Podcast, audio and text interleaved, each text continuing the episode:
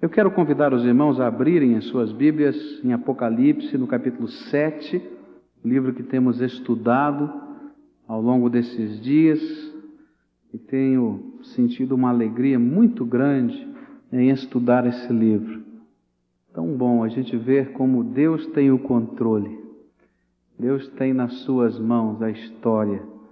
Deus tem nas suas mãos não somente a nossa vida, mas tudo o que vai acontecer, o Senhor está controlando e, segundo a Sua vontade, está manifestando de tempo em tempo a cada um de nós. E nós leremos a palavra de Deus nos versículos que vão de 1 a 8. Apocalipse capítulo 7, versículos de 1 a 8. Diz assim a palavra do Senhor. Depois disto vi quatro anjos em pé nos quatro cantos da terra, retendo os quatro ventos da terra, para que nenhum vento soprasse sobre a terra, nem sobre o mar, nem contra árvore alguma. E vi outro anjo subir do lado do sol nascente, tendo o selo do Deus vivo, e clamou com grande voz aos quatro anjos, a quem fora dado que danificassem a terra e o mar, dizendo: não danifiqueis a terra, nem o mar, nem as árvores, até que selemos na sua fronte os servos do nosso Deus. E ouvi o número dos que foram assinalados com o selo, cento e quarenta e quatro mil de todas as tribos dos filhos de Israel.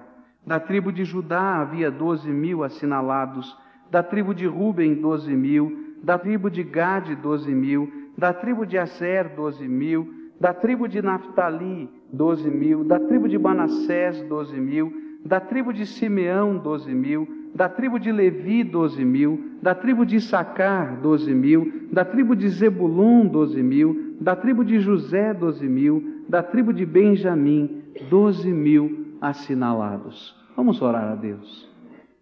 Pai querido, mais uma vez nesse dia estamos abrindo a tua palavra para estudar, para meditar nela. E cremos, Senhor, que tu tens uma mensagem viva para os nossos corações.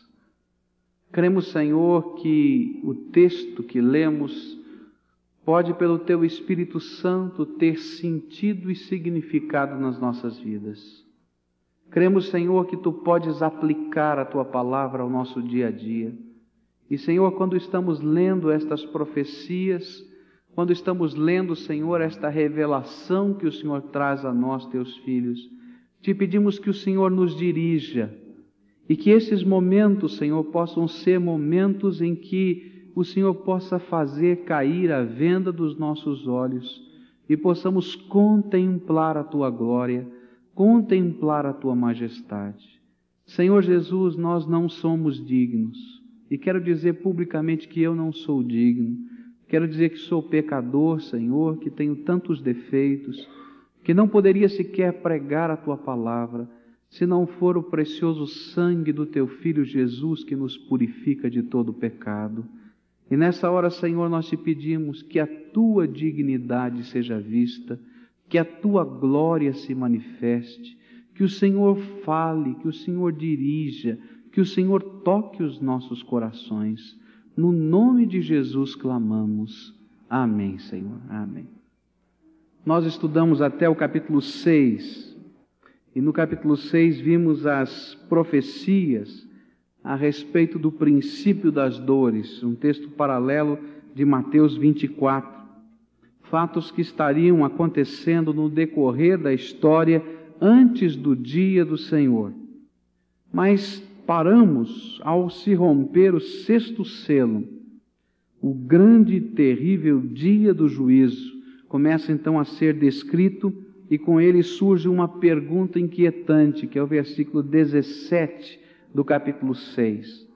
Porque é vindo o grande e terrível dia da ira deles, e quem poderá subsistir? Esta é a pergunta. Pergunta que vai sendo feita no céu. Na medida em que os selos estão, estão sendo quebrados e está sendo revelado o plano de Deus, as coisas que estão acontecendo e que estarão acontecendo no final dos tempos. E então a pergunta do céu é esta: Quem poderá subsistir? E o capítulo 7 é a resposta desta pergunta. O capítulo 7 é quando Deus eterno vai mostrando a nós quem vai poder subsistir diante de todas as coisas que estão sendo reveladas e continuarão sendo reveladas a respeito do dia do Senhor. E ele então nos mostra o grande amor e proteção de Deus que está sendo derramado a favor do seu povo. Capítulo 7 representa a, misericórdia de Deus, o amor de Deus, o carinho de Deus por mim, por você, por esta humanidade, pela igreja do Senhor Jesus Cristo.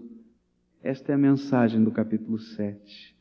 E ele então tem como objetivo mostrar-nos esse grande amor e como esse amor está permeando a igreja, a igreja do presente, a igreja que está no meio de uma batalha, a igreja que é o exército de Deus aqui na terra. E aí poderíamos dizer a igreja militante hoje. E depois então vem uma segunda visão que vamos estar estudando à noite, nos versículos 9 a 17, que vai falar desta mesma igreja com relação ao amor de Deus, mas agora a igreja triunfante, a igreja que é vista no céu. Na primeira parte, dos versículos de 1 a 8, nós vamos ver esta igreja que Deus ama, esse povo que Deus quer salvar, esse povo que Deus está redimindo, que sou eu, que é você, aqui na terra. E o que é que Deus está fazendo a nosso favor? E depois então vamos ver esta mesma igreja no céu, na presença do Senhor e a glória eterna da igreja que triunfa com Cristo. Esta então seria a estrutura do capítulo 7. E eu gostaria então de começar nessa manhã falando sobre o amor de Deus revelado à igreja militante, à igreja que está numa batalha aqui na terra. A primeira coisa que surpreende à medida que vamos lendo o capítulo 7 é que o julgamento será detido até que o povo de Deus seja selado. E essa é a primeira expressão desse grande amor de Deus por nós. Nós estávamos lendo o capítulo 6 e cada um dos selos estavam sendo abertos. Inclusive o sexto selo foi aberto e o significado de cada um desses selos já estava sendo revelado e já fora revelado. No entanto, Deus, no seu grande amor pelo seu povo, por aquelas pessoas que pertencem a todas as tribos, línguas, nações, povos, que ouvindo a sua palavra, creem e outros que ainda crerão no seu nome, ele está impedindo o cumprimento do sexto selo. O sexto selo falava do final do, do, mundo, falava do dia do Senhor, daquele dia quando um grande abalo aconteceria na estrutura dessa terra. E vai dizer versículo 12 do capítulo 6: E vi quando abriu o sexto selo, e houve um grande terremoto, e o sol tornou-se negro como saco de silício, e a lua toda tornou-se como sangue, e as estrelas do céu caíram. E aí vai dizendo até o final deste capítulo 6 as coisas terríveis do dia do Senhor, o dia em que Deus vai julgar essa terra. O selo já foi aberto. A vontade de Deus foi revelada. Mas entra o capítulo 7 e aí vem o amor de Deus. Grita um anjo lá do céu, mandado por Deus, que quatro anjos do Senhor estivessem segurando os ventos da destruição e os ventos do julgamento, até que o povo de Deus fosse selado. O selo já se abriu, o decreto de Deus foi dado, porém o Senhor está impedindo que estas coisas aconteçam agora. Sabe o que é isso? Isso é misericórdia. Deus sabe que tem que julgar toda a terra. Deus sabe que um dia todo homem, toda mulher, de todo o tempo, de toda época, de todos os momentos da história, de todos os povos, de todas as culturas, terão de ser julgados. Deus sabe que esta terra e todo o seu sistema político, econômico, social, de todas as suas injustiças, terá de ser julgada. Porém, o Senhor está dizendo: aguardem, segurem os ventos da destruição, segurem todas estas coisas, porque eu quero derramar do meu amor sobre essa terra. Eu quero dar a última oportunidade sobre essa terra. Eu quero que este povo que aí está possa ouvir a palavra de Deus e possa crer no meu nome. E este é o tempo em que nós estamos vivendo, meus irmãos. Desde o dia em que Jesus chegou ao céu, ressuscitado e glorificado, ele tomou das mãos do, do, Pai, porque o Pai lhe entregou o livro da história. E ele tem toda a autoridade de abrir esse livro, e ele já abriu cada um desses selos. E esses selos já foram revelados a nós o que eles significam, mas eles ainda não se cumpriram na sua totalidade porque Deus, na sua misericórdia, está impedindo, está segurando e está proibindo que os ventos da destruição venham sobre a terra. Veja só o que o versículo 3 disse: e dizendo: Não danifiqueis a terra, nem o mar, nem as árvores, até que selemos na sua fronte os servos do nosso Deus. Esse é o tempo em que Deus está aguardando a volta dos seus filhos perdidos, dos seus filhos cansados, dos seus filhos desesperados que estão no meio desta terra. É tempo que, em meio a esta batalha titânica contra as forças demoníacas, isso já está ocorrendo, mas apesar disso, estes ventos de destruição e do juízo estão sendo detidos pelos anjos do Senhor. A grande tribulação prometida na palavra de Deus que um dia vai acontecer ainda não chegou, ainda que tenha sido revelada. O anticristo ainda não foi manifesto, ainda que a Bíblia nos diga que ele virá. Ainda que a palavra de Deus nos diga que vai haver um tempo na história em que haverá uma grande perseguição dos filhos de Deus e muitos serão martirizados, esse será o tempo da grande tribulação. Mas apesar de todas estas coisas, apesar desta guerra espiritual que existe hoje nos nossos dias, estas coisas piores ainda não aconteceram porque o Senhor está detendo. Abra sua Bíblia agora em 2 Tessalonicenses, capítulo 2, versículos 3 a 12, você vai entender o que a palavra de Deus está falando. 2 Tessalonicenses, capítulo 2, versículos 3 a 12. O apóstolo Paulo explicando sobre estas coisas, ele nos diz assim: Ninguém de modo algum vos engane porque isto não sucederá sem que venha primeiro a apostasia e seja revelado o homem do pecado. Ele está falando da grande tribulação, ele está falando do fim dos tempos, ele está falando, está falando do sexto selo e do sétimo selo. Mas ele diz: olha, isso não vai acontecer sem que duas coisas aconteçam primeiro. Primeiro, uma grande apostasia aconteça na cristandade.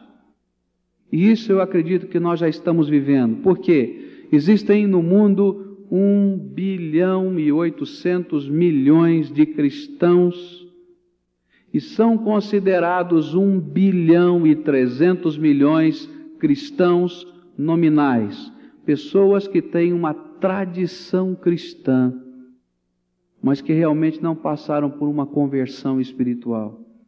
Existem na Terra apenas 500 milhões de pessoas comprometidas com Jesus verdadeiramente.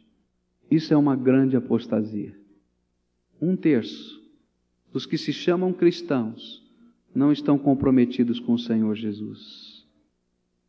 Mas o homem do pecado, o homem da iniquidade ainda não foi revelado. Diz a Bíblia: este homem do pecado é o filho da perdição, aquele que se opõe e se levanta contra tudo o que se chama Deus, ou é objeto de adoração, de sorte que se assenta no santuário de Deus, apresentando-se como Deus. Diz a palavra de Deus que vai se levantar um homem, segundo a eficácia, segundo a operação do diabo, que vai conquistar e que vai seduzir o mundo, e que as pessoas vão ver como um grande líder, um grande líder espiritual e um grande líder político, e que as pessoas chegarão a adorá-lo. Mas isso será debaixo da eficácia de Satanás. Diz ainda a palavra de Deus: Não vos lembrais que eu vos dizia estas coisas quando ainda estava convosco, e agora vós sabeis o que o detém, para que a seu próprio tempo seja revelado, pois o mistério da iniquidade já opera, somente há um que agora o detém até que seja posto fora, e então será revelado esse iníquo, a quem o Senhor Jesus matará com o sopro da sua boca e destruirá com a manifestação da sua vinda. Sabe o que, que o apóstolo Paulo está dizendo? O mistério da iniquidade, o poder do mal já está operando nessa terra. A batalha espiritual já existe. Você vive essa batalha. Nós falamos sobre isso há dois domingos atrás. Nós somos o exército de Deus, alguns são só intendentes. Deus está chamando um povo para uma batalha. Isso está acontecendo. Mas neste tempo, Deus está detendo a manifestação plena do mal e a revelação do filho da iniquidade, esse emissário do diabo nesse mundo, que vai promover desgraça nesse mundo e que Deus vai julgar esse mundo por causa disto e por causa dos pecados. E nós estamos vendo agora em Apocalipse 7 quem é que está detendo. Sabe quem é que está detendo? O Deus eterno que colocou os seus anjos, impedindo que os demônios tenham toda a autoridade sobre esta terra. Você pode entender o que é que Deus está fazendo? Pode entender? E você pode entender para que Deus está fazendo isso. Ele está fazendo isso para que eu pudesse ter a oportunidade de ser salvo. Ele está fazendo isso para que você pudesse ter oportunidade de salvação. Ele está fazendo isso para que nesse tempo da misericórdia e da graça de Deus, o mundo pudesse ter mais uma oportunidade. E então os anjos do Senhor estão ali segurando. Mas olha só o que Tessalonicenses vai dizer. Ele vai nos dizer o seguinte: E a esse iníquo, cuja vinda é segundo a eficácia de Satanás, com todo o poder e sinais e prodígios de mentira, e com todo o engano da injustiça para, para os que perecem, porque não receberam o amor da verdade para serem salvos e por isso Deus lhes envia a operação do erro, para que creiam na mentira, para que sejam julgados todos os que não creram na verdade, antes tiveram prazer na injustiça. Sabe o que é que Deus está dizendo? Eu estou detendo todas estas forças com os meus anjos, mas vai chegar um dia em que eu vou dizer: anjos, saiam daí. E quando chegar a quinta trombeta, quando nós estudarmos no capítulo 8, vai ser a hora em que Deus vai liberar.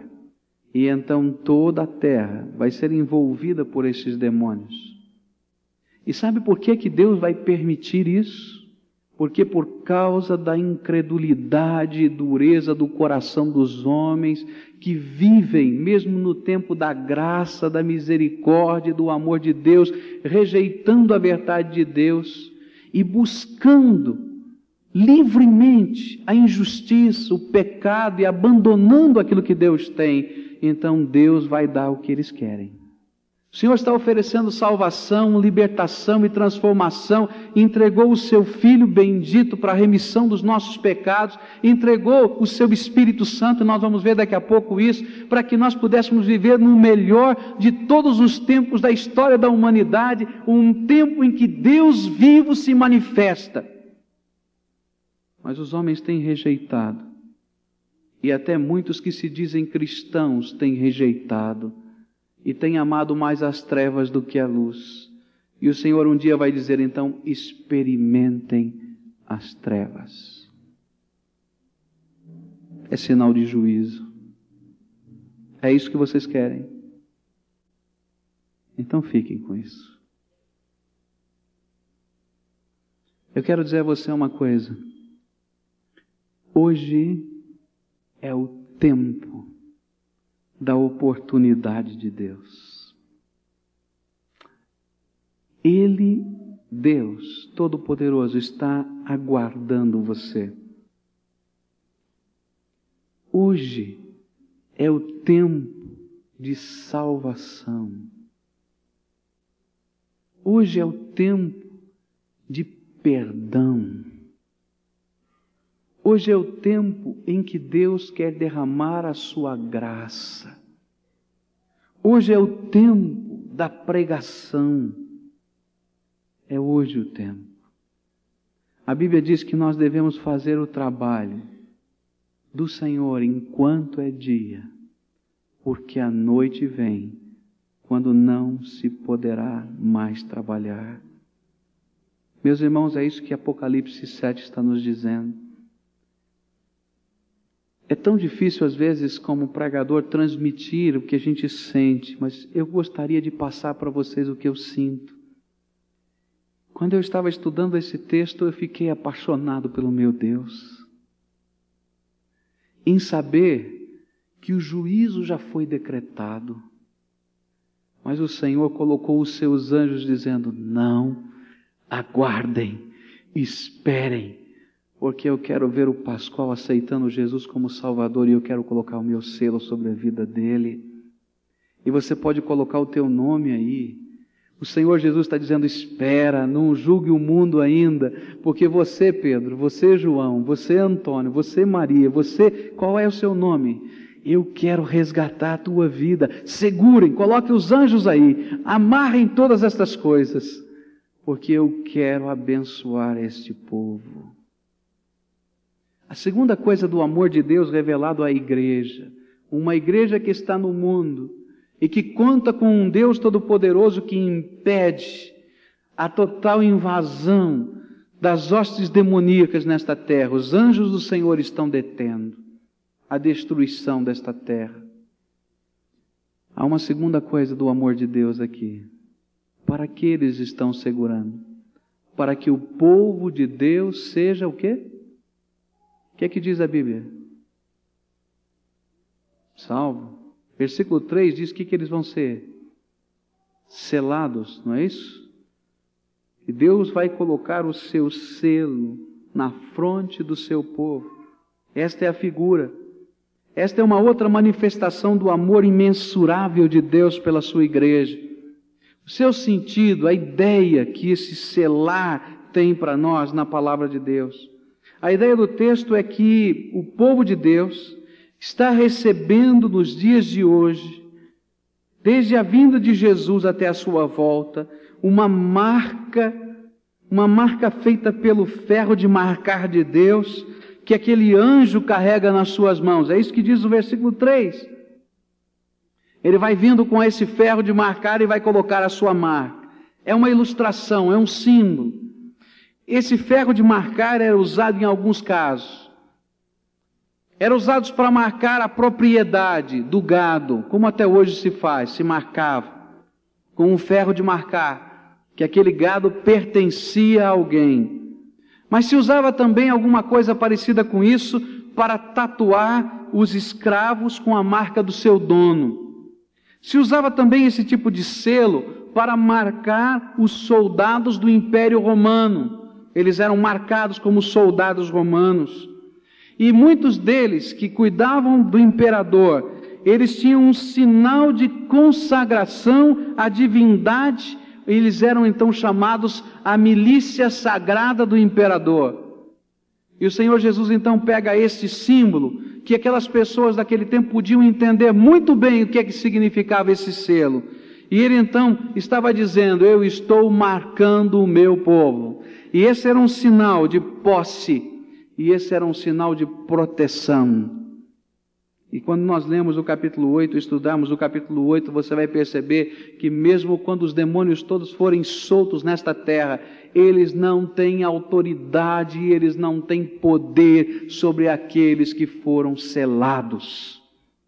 Esta é a grande bênção, essa é a grande alegria. Porque o selo do Senhor é aquele que nos garante, o nosso coração está protegido, a nossa vida está protegida, porque nós estamos na palma da mão do Todo-Poderoso Deus e ninguém pode nos arrancar dali. E ainda que todas as hostes do mal tentem nos cercar, elas não podem nos tocar, porque o Senhor Jesus colocou do seu selo sobre os seus servos. É isso que a palavra de Deus vai nos dizer em 1 João 5,18. Que sobre aqueles que foram selados pelo Senhor Jesus, o maligno não tem autoridade de tocá-los. Essa é a bênção. Essa é a misericórdia de Deus derramada sobre a sua igreja. Sabe o que, é que Deus está fazendo? E essa é uma das belezas da vida cristã. Sabe o que Deus está fazendo na minha vida e na sua vida, nos dias de hoje? Ele está selando o seu povo com o Espírito Santo dele. E todos quantos têm buscado ao Senhor Jesus como Senhor e Salvador das suas vidas, têm sido selados pelo Espírito Santo da promessa. É isso que diz Efésios, capítulo 1, versículos 13 e 14, diz assim: No qual também vós, tendo ouvido a palavra da verdade, o evangelho da vossa salvação, e tendo nele também crido, fostes selados com o Espírito Santo da promessa, o qual é o penhor da nossa herança, para a redenção da possessão de Deus e para o louvor da sua glória. Sabe o que é que Paulo está nos dizendo? A maior bênção que aconteceu na sua conversão não foi que você se converteu a uma doutrina, não foi que você se converteu a uma igreja, A, B, C ou D, não foi que você se converteu, quem sabe, a uma filosofia, mas agora você está vivendo uma experiência de poder. Oh, que coisa bendita! Porque no dia em que você convidou, ouviu a palavra do Evangelho, é isso que diz a palavra, você ouviu a palavra, o Evangelho da salvação, e creu, então, sabe o que é que o Senhor fez? Ele foi lá no seu coração e colocou uma marca, e colocou um selo. E sabe qual foi a marca que ele colocou? O Espírito Santo de Deus. Esta mesma marca do Apocalipse 7. E você passou a ser possessão exclusiva do Senhor. E você passou a ser guardado pelo Senhor. Meus queridos irmãos, eu quero dizer que às vezes nós não levamos a sério o selo de Deus. Há tanta coisa que às vezes nós não compreendemos. Sabe o que, que a palavra de Deus está nos dizendo? É que nós estamos vivendo numa época prometida, porque o selo do Espírito é aquele que foi prometido. E Joel vai nos dizer a respeito disso, a palavra de Deus vai nos falar sobre isso. Joel capítulo 2, versículo 28 diz assim: Acontecerá depois que derramarei o meu espírito sobre toda a carne. Vossos filhos, vossas filhas profetizarão, os vossos anciãos terão sonhos, os vossos mancebos terão visões, e também sobre os servos e sobre as servas, naqueles dias derramarei o meu espírito. Nós estamos vivendo na época mais preciosa. Eu quero dizer para você que você está vivendo na época privilegiada, porque é a época em que esta promessa está sendo cumprida. O apóstolo Pedro, em Atos capítulo 2, vai dizer no versículo 18 essas mesmas palavras de Joel e vai dizer: Hoje isto está sendo cumprido. O Espírito Santo de Deus está sendo derramado sobre a igreja. E nós vivemos na era em que Deus cela o seu povo com o seu Espírito Santo em que Deus mesmo habita os nossos corações, em que Ele é a marca da nossa vida. Jesus mesmo prometeu antes de deixar esse mundo, ele disse aos seus discípulos: Eu não vos deixarei órfãos, mas trarei sobre vós outro consolador, o Espírito Santo de Deus, que do Pai está sendo enviado. Estas são as promessas da palavra de Deus, promessas do Velho Testamento e do Novo Testamento, e este é o tempo em que nós estamos vivendo. Mas sabe o que que às vezes entristece o nosso coração? É que apesar de Deus estar sendo derramando a sua graça, apesar de nós não estarmos sozinhos no meio desta batalha espiritual, apesar de nós não estarmos desprotegidos diante do maligno, apesar de Deus não limitar o seu poder para derramar sobre o seu povo para que ele realize a sua obra, às vezes nós estamos tão acanhados, tão entristecidos, tão amedrontados e não estamos tomando posse da graça de Deus. Meus queridos irmãos, nós vivemos num tempo em que muita gente tem medo da batalha espiritual. Eu quero dizer para você: você não precisa ter medo, você precisa usar as armas de Deus. Não precisa ter medo, porque o Espírito Santo é aquele que cela o teu coração. Alguns anos atrás, converteu-se uma senhora, uma senhora ligada profundamente com a Umbanda ela estava num processo de conversão, estava começando a estudar a palavra de Deus, começou a frequentar a igreja. E aquela senhora então começou a, a querer mais de Deus, da palavra de Deus, mas toda a sua família começou então a persegui-la. E toda a sua família começou então a fazer os despachos de macumba. E eu me lembro que numa quinta-feira à noite, não precisava disso, mas por causa da misericórdia de Deus, por causa dela, eu acordei à noite, de madrugada, devia ser umas duas horas da manhã, eu levantei e senti no meu coração o dever de repreender demônios, e eu não sabia porquê, e eu repreendi então toda a opressão de Satanás e toda a obra que Satanás estivesse realizando ali, e dormi, virei do lado e dormi. No domingo pela manhã, aquela senhora estava à porta da igreja, foi a primeira pessoa a chegar. Eu cheguei mais cedo, e aquela pessoa estava tremendo, ela estava desesperada. E ela disse: Pastor, o senhor não sabe o que aconteceu. E naquela hora deu um clique na minha cabeça. Eu disse: Eu sei o que aconteceu. Quinta-feira, mais ou menos duas horas da manhã, a sua família fez um despacho para me matar. Mas eu quero dizer para você que o Senhor Jesus me mostrou, eu já repreendi, e esses demônios estão voltando.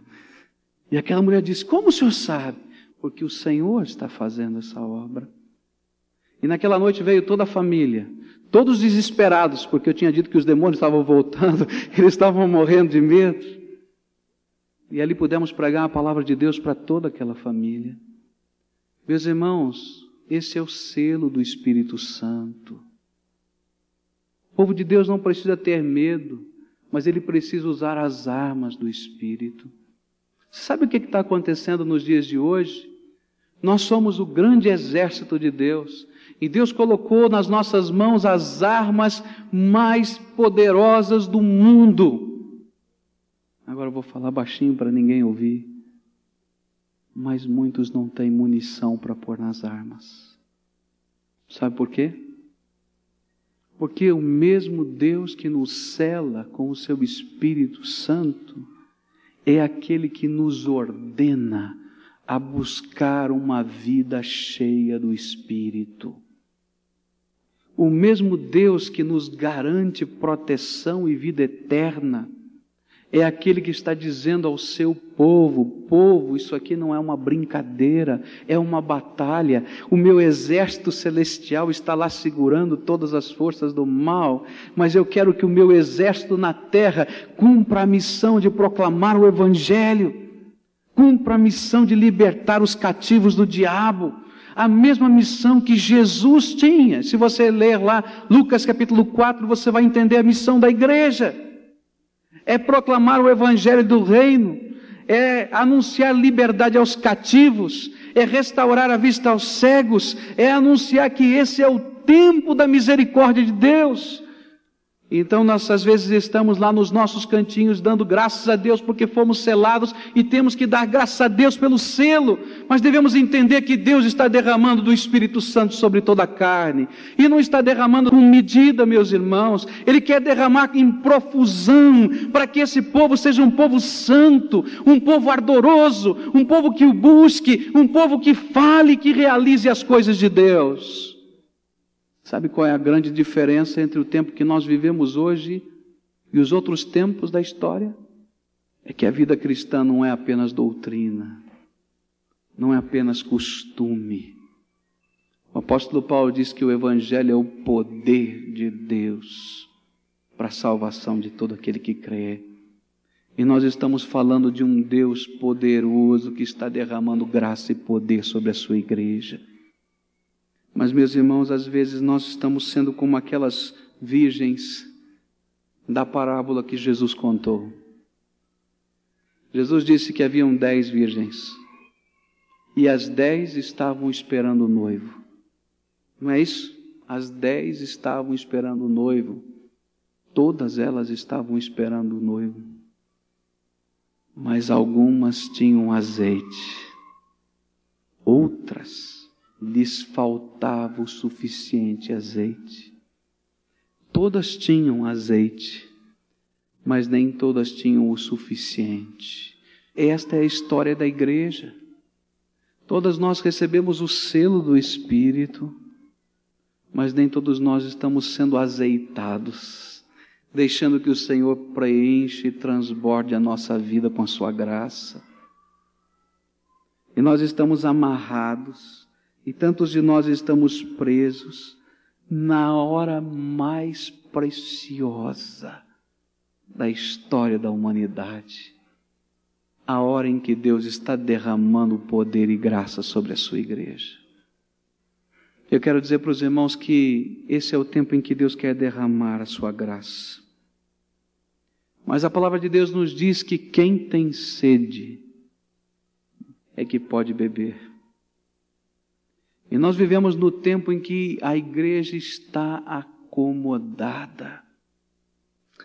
Eu ouvi um pregador alguns anos atrás ilustrar isso de uma maneira interessante. Ele disse que Deus preparou um banquete e colocou sobre a mesa as iguarias mais preciosas e mais saborosas. E ele convidou o seu povo a sentar na mesa e tomar posse e comer e beber das suas iguarias especiais. Ele dizia, ilustrando isso, é que muitos, ainda que tivessem o direito, ainda que tivessem a autoridade de sentar na mesa e comer de tudo quanto Deus já havia preparado, ficavam debaixo da mesa, esperando cair migalhas e na vida do espírito, há muitos crentes que sempre estão debaixo da mesa. Qual foi a última vez que Deus usou a sua vida com poder? Qual foi a última vez que o Espírito Santo chacoalhou a sua vida? Qual foi a última vez que você percebeu a graça de Deus fluindo através de você? Alguns vão, vão dizer com alegria, hoje, pastor, a hora que eu levantei e orei, eu senti o Espírito Santo de Deus envolvendo a minha vida e transbordando, mas alguns vão ter que fazer uma força muito grande para lembrar. Sabe por quê? Porque não estão sentados na mesa do banquete. E alguém vai me perguntar, pastor, mas como é que a gente faz isso? Eu quero dizer para os irmãos que não existem métodos fenomenais, as coisas que eu vou dizer são tão simples. São aquelas que você sabe. Sabe como é que a gente bota munição nessas armas poderosas que Deus deu? Quando eu aprendo a orar. E lá no meu quarto eu busco a presença do Senhor. É só isso, porque a fonte de todo o poder, de toda a graça, de toda a misericórdia é o Deus vivo e poderoso. Não é o pastor, não é a igreja, não é o método, não é a oração poderosa que você vê no jornal. É Jesus Cristo, Senhor nosso. Ele é o doador do Espírito, Ele que derrama graça, é Ele que transborda a nossa vida. Mas busca o teu Senhor e quando você estiver buscando o Senhor com toda a sua alma, Deus começa a derramar graça, poder, sabedoria, misericórdia, dons. É assim. Busca, busca o Senhor, busca o conhecimento de Deus na palavra e pega essa palavra e aplica para a tua vida e você vai ver riqueza de Deus. É busca da confissão, porque tantas vezes nós temos que colocar a nossa sujeira diante do altar de Deus. E essa hora é a hora em que o Espírito nos toca. Isso pode ser uma hora da manhã, duas, três, quatro, pode ser de manhã ou de tarde, mas a hora que o Espírito toca, eu tenho que dizer: Senhor, eu sou esse homem que o Senhor está mostrando, pecador, que preciso da tua misericórdia, eu não sou digno. E então nós estamos esvaziando os nossos vasos da nossa sujeira para que Deus derrame o seu óleo que transborda. É a busca da entrega incondicional. Quando eu posso dizer, não sou eu mais quem vivo, mas é Cristo que vive em mim. É a busca do serviço no poder sobrenatural de Deus. Meu irmão, Deus tem poder para derramar. E Ele quer abençoar suas mãos. E quando as suas mãos são abençoadas, você pode servir ao Senhor de uma maneira diferente. É a busca do Senhor. Agora a pergunta que eu tenho para você é: você o tem buscado assim? Será que você consegue entender o tempo da história que você está vivendo? Tempo em que Deus está segurando todas as coisas por tua causa, por minha causa. E o tempo em que Deus está se derramando sobre aqueles que invocam o seu nome. É promessa dele. E ele vai derramar graça e poder sobre a tua vida. Mas busca. Busca. Busca o teu Senhor.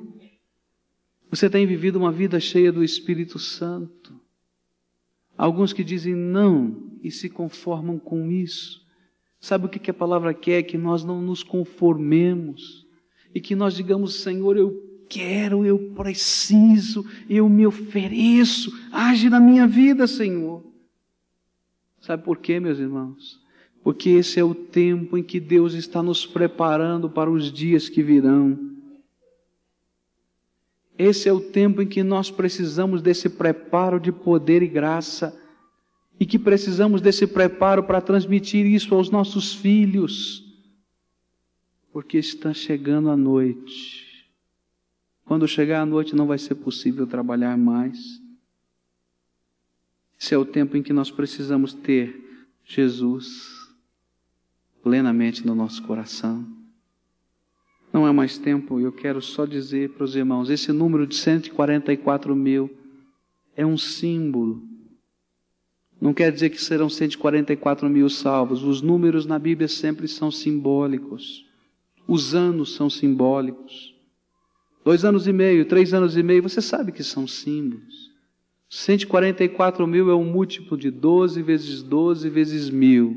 12 é o número perfeito da religiosidade. Doze vezes doze vezes mil, significando uma multidão incontável. E esse aqui é o símbolo da igreja completa. Uma igreja onde não falta ninguém, porque todos quantos foram selados estão lá e ninguém pode arrebatá-los da mão do Senhor. Esse é o símbolo. Mas esse é o tempo que nós estamos vivendo. Agora, pensa nesse tempo. E pensa na tua vida. Esse é o tempo da riqueza. Eu não estou falando de dinheiro, mas eu estou falando da graça. Esse é o tempo do poder. Eu não estou falando de política, mas eu estou falando de Jesus vivo dentro do nosso coração. Esse é o tempo dos milagres de Deus. E Deus mostra a sua glória. Esse é o tempo onde Deus quer encher os seus filhos com o Espírito Santo.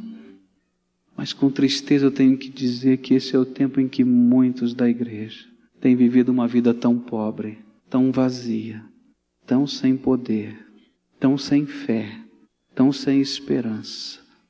Não porque a mão de Deus esteja encolhida, mas é porque a nossa não está levantada para dizer: Senhor, segura na minha mão porque eu quero isso para a minha vida. Não porque a mão de Deus não queira derramar graça, mas porque estamos ocupados demais para chegar no trono da graça e estar ali e receber dali a efusão do Espírito sobre a nossa vida. Não que não tenhamos o selo do Espírito Santo, temos, mas não sabemos como deixar esse Espírito Santo transformar a nossa vida. Pai querido, Senhor, nós estamos aqui inconformados, porque o Senhor mesmo nos disse que deveríamos ser inconformados com este mundo, que nós deveríamos ser inconformados, Senhor, com as coisas que nos cercam, porque o Senhor quer colocar em nós uma nova visão, uma nova maneira de ser. E nós estamos aqui, Senhor, ouvindo a tua palavra. E eu quero declarar publicamente, Senhor, que eu não tenho nada de mim para oferecer para essas pessoas. Que, Senhor, não há nada, porque eu sou pecador, porque eu sou falho, porque eu preciso ser cheio do Espírito. Mas, Senhor, a tua palavra nos promete que nós podemos bater, que a porta iria ser aberta, que nós poderíamos pedir, e que o Senhor derramaria do teu espírito em profusão. Que nós poderíamos chegar até o teu trono de graça sem os nossos modelos e dizer: Senhor, derrama sobre nós a tua graça. E é isso, Senhor, que eu, junto com esses irmãos que estamos aqui, Senhor, à frente, estamos dizendo: Senhor Jesus, nós não queremos nos conformar com a nossa própria vida espiritual, porque sabemos que tu és infinito, tu és poderoso, tu és santo, tu és eterno, tu és aquele que tem o poder nos céus e na terra. E nessa hora nós clamamos, Senhor Jesus, enche-nos com o teu Espírito Santo, Senhor. Enche-nos, Senhor. Nós não queremos comer apenas as migalhas da mesa, Senhor, porque o Senhor nos convidou para o banquete e nós queremos sentar na mesa do banquete, não do nosso jeito, não como eu imagino, Senhor, mas do teu jeito. Mas nós queremos te pedir, Senhor, derrama agora, Senhor, do teu Espírito Santo e inunda o meu coração, e inunda o coração dos meus irmãos, e inunda, Senhor, a vida desta igreja, e abre, Senhor, os nossos olhos, e abre, Senhor, a nossa mente para enxergar como o Senhor enxerga. Oh, Pai, esse é um milagre que ninguém aqui pode fabricar. E se não houver, Senhor, um derramar do teu poder, Senhor, nós vamos sair daqui vazios, porque não há homem que possa fazer isso. Mas, Senhor, nós cremos, nós cremos na tua promessa. E nesta hora nós estamos te pedindo com toda a nossa alma, enche-nos do teu Espírito Santo. Que nesta hora, Senhor, tu estejas visitando a cada um destes corações e transborda, Senhor, com a tua graça, e transborda, Senhor, com a tua misericórdia. Sabemos, Senhor, que tu nos deu as armas mais poderosas, mas nós precisamos da munição do teu poder para essas armas. E nós te pedimos, Senhor, derrama. E, Senhor, à medida que esses teus filhos forem voltando aos seus lares, que eles possam, Senhor, perceber a atuação poderosa do Senhor e quando eles dobrarem os seus joelhos lá para orarem nos seus quartos, que eles possam perceber a presença de Jesus Cristo, Salvador nosso. E quando, Senhor, eles falarem do teu amor com ousadia, que o Senhor comprove a mensagem que eles estão anunciando com as tuas manifestações. Senhor Jesus, nós clamamos a Ti e te pedimos, derrama da tua graça sobre nós. Em teu nome no teu nome, Senhor Jesus, pedimos, porque só o Senhor pode doar estas coisas. E nós queremos te buscar e queremos continuar te buscando, porque a tua fonte, Senhor, é infinita. Oh, Senhor, derrama a tua graça. Em nome do Senhor Jesus oramos. Amém.